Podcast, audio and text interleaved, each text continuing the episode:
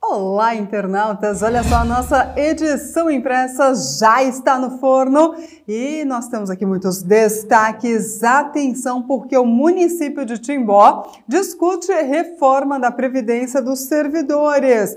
Acompanhe na nossa edição impressa todos os detalhes. Maio Amarelo, uma ação destinada ao Maio Amarelo, que é a conscientização no trânsito, foi realizada na manhã de quinta-feira no município de Timbó. Contagem regressiva para o Festival de Dança. Olha, o município de Timbó recebe cerca de 1.200 bailarinos.